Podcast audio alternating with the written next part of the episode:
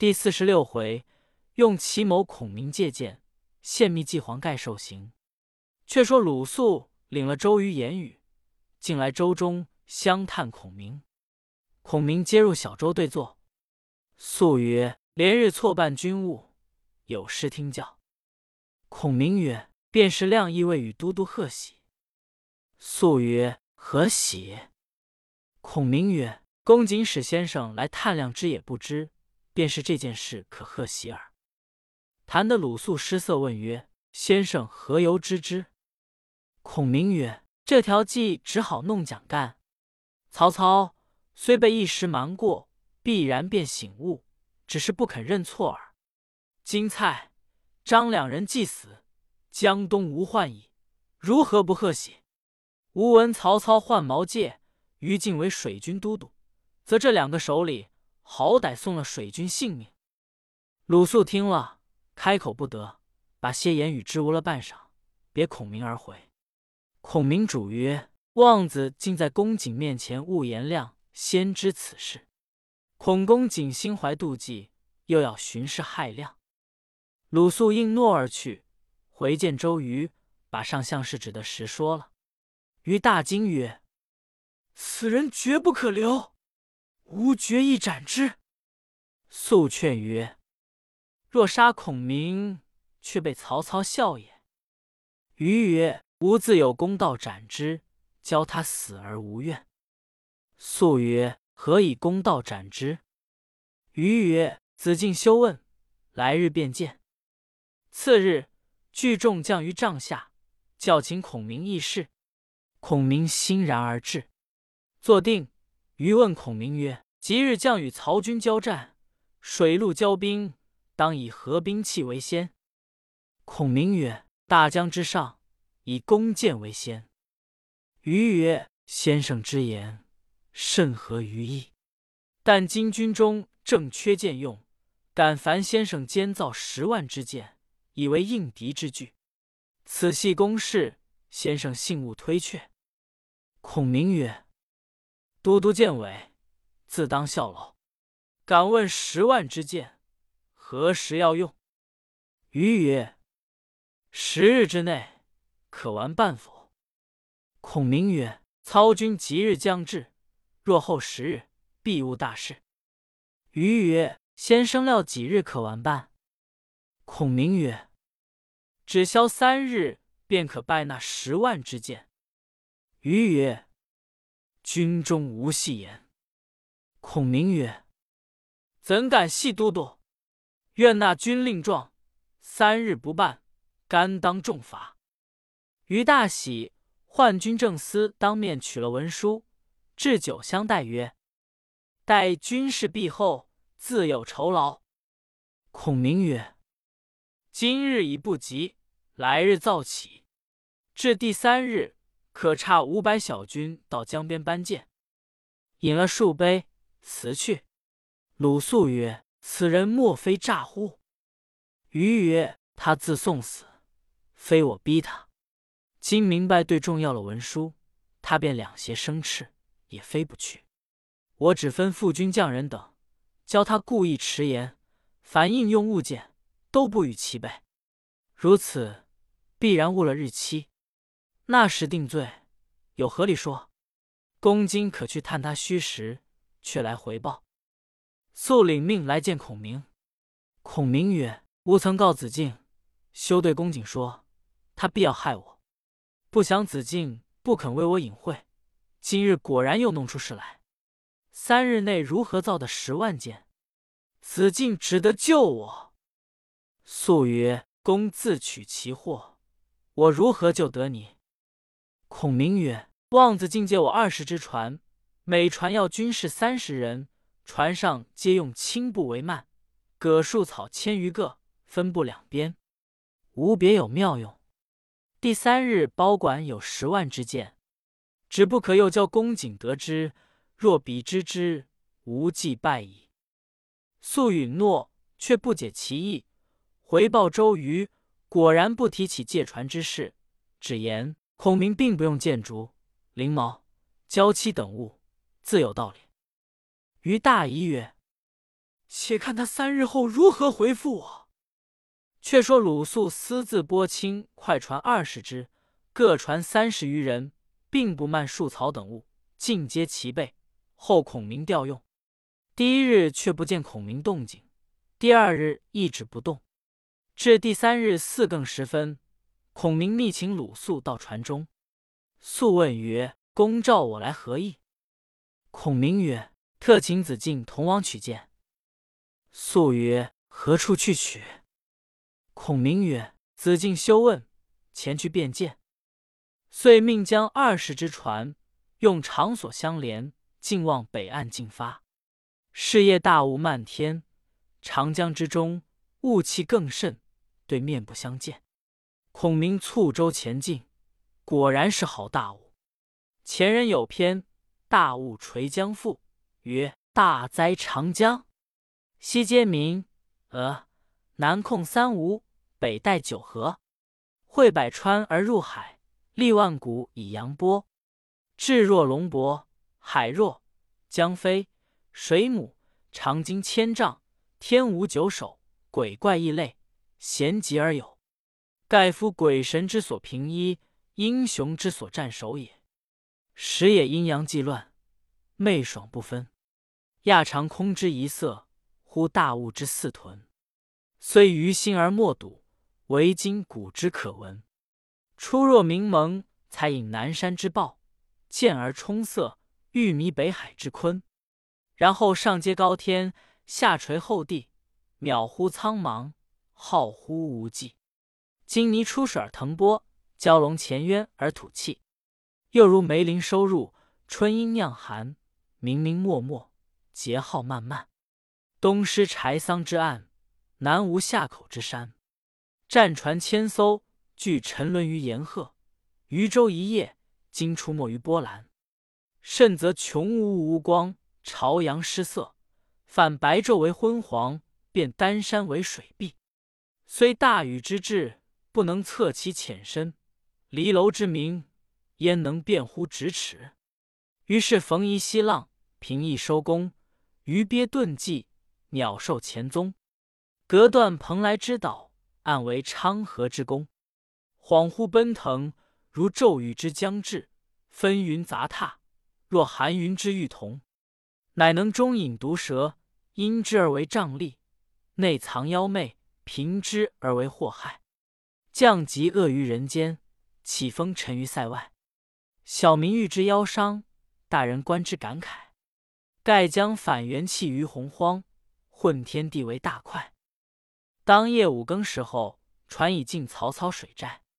孔明叫把船只头西尾东，一带摆开，就船上擂鼓呐喊。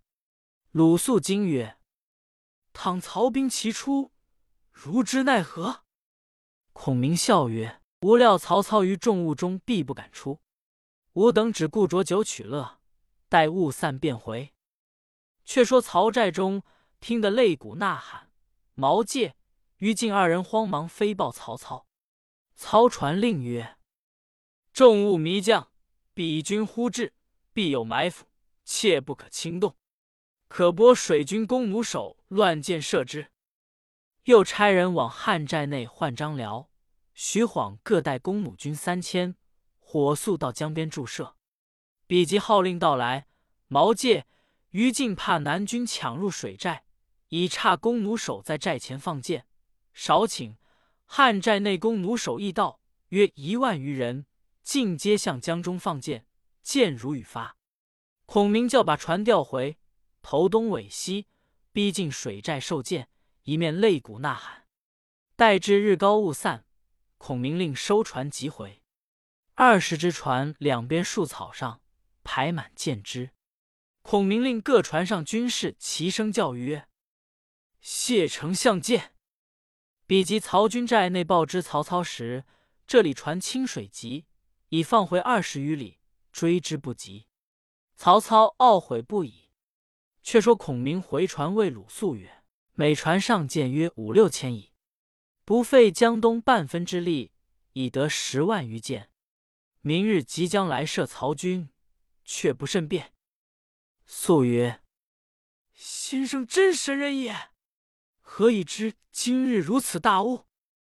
孔明曰：“未将而不通天文，不识得力，不知奇门，不晓阴阳，不看阵图，不明兵势，是庸才也。亮于三日前已算定今日有大雾，因此敢任三日之险。公瑾教我十日完办，工匠料物都不应手，将这一件风流罪过，明白要杀我，我命系于天。”公瑾焉能害我哉？鲁肃拜服。传到岸时，周瑜已差五百军在江边等候班舰。孔明叫于船上取之，可得十余万只，都搬入中军帐交纳。鲁肃人见周瑜，被说孔明取剑之事。于大惊，慨然叹曰：“孔明神机妙算，无不如也。”后人有诗赞曰。一天浓雾满长江，远近难分水渺茫。骤雨飞黄来战舰，孔明今日福州郎。少顷，孔明入寨见周瑜，瑜下帐迎之，称献曰：“先生神算，使人敬服。”孔明曰：“诡谲小计，何足为奇？”瑜邀孔明入帐共饮。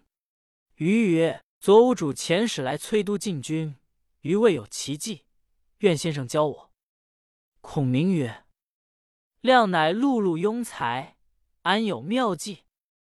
余曰：“某昨观曹操水寨，即是严整有法，非等闲可攻。私得一计，不知可否？先生幸为我一决之。”孔明曰：“都督且休言，各自写于手内。”看同也不同，于大喜，交取笔砚来，先自按写了，却送与孔明。孔明亦按写了，两个一进坐榻，各出掌中之字，互相观看，皆大笑。原来周瑜掌中字乃一火字，孔明掌中亦一火字。瑜曰：“既我两人所见相同，更无疑矣，幸勿漏泄。”孔明曰：“两家公事，岂有漏泄之理？无料曹操虽两番经我这条计，然必不违背。今都督尽行之可也。”引罢分散，诸将皆不知其事。却说曹操平白折了十五六万箭，心中气闷，荀攸进计曰：“江东有周瑜、诸葛亮二人用计，急切难破。”可差人去东吴诈降，为奸细内应，以通消息，方可图也。操曰：“此言正合吾意。如料军中谁可行此计？”忧曰：“蔡瑁、被诛，蔡氏宗族皆在军中。瑁之族弟蔡中，蔡和现为副将，丞相可以恩结之，差往诈降东吴，必不见疑。”操从之。当夜密唤二人入帐，嘱咐曰：“如二人可引些少军士去东吴诈降，但有动静，使人密报。事成之后，重加封赏，休怀二心。”二人曰：“吾等妻子俱在荆州，安敢怀二心？丞相勿疑。某二人必取周瑜、诸葛亮之首，献于麾下。”操后赏之。次日，二人带五百军士，驾船数只，顺风望着南岸来。且说周瑜正理会进兵之事，忽报江北有船来到江口，称是蔡瑁之弟蔡和、蔡中特来投降。于焕入，二人哭拜曰：“吾兄无罪，被操贼所杀。吾二人欲报兄仇。”特来投降，望赐收录，愿为前部。于大喜，重赏二人，即命与甘宁引军为前部。二人拜谢，以为重计。于密唤甘宁，吩咐曰：“此二人不待家小，非真投降，乃曹操使来为奸细者。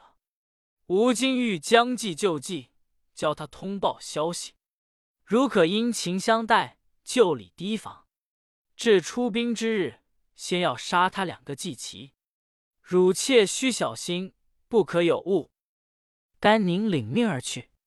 鲁肃入见周瑜曰：“蔡中、蔡和之将多因事诈，不可收用。”于赤曰：“彼因曹操杀其兄，欲报仇而来降，何诈之有？你若如此多疑，安能容天下之事乎？”肃默然而退，乃往告孔明。孔明笑而不言。肃曰：“孔明何故审笑？”孔明曰：吾孝子竟不识公瑾用计耳。大江隔远，细作极难往来。操使蔡中、蔡和诈降，刺探我军中事。公瑾将计就计，正要他通报消息。兵不厌诈，公瑾之谋是也。素方才醒悟。却说周瑜夜坐帐中，忽见黄盖潜入中军来见周瑜。瑜问曰：“公父夜至？”必有良谋见教。盖曰：“彼众我寡，不宜久持，何不用火攻之？”余曰：“谁教攻陷此计？”盖曰：“某出自己意，非他人之所教也。”余曰：“吾正欲如此，故留蔡中、蔡和诈降之人，以通消息。但恨无一人为我行诈降计耳。”盖曰：“某愿行此计。”余曰：“不受些苦，彼如何肯信？”盖曰：“某受孙氏厚恩，虽肝脑涂地，亦无怨悔。”余拜而谢之曰：“君若肯行此苦肉计，则江东之万幸也。”盖曰：“某死亦无怨。”遂谢而出。次日，周瑜鸣鼓大会诸将于帐下，孔明亦在座。周瑜曰：“操引百万之众，联络三百余里，非一日可破。今令诸将各领三个月粮草，准备御敌。”言未弃，黄盖进曰：“莫说三个月，便知三十个月粮草，也不济事。若是这个月破的，便破；若是这个月破不得，只可依张子布之言，弃甲倒戈。”北面而降之耳。周瑜勃然变色，大怒曰：“吾奉主公之命，督兵破曹，敢有再言降者，必斩。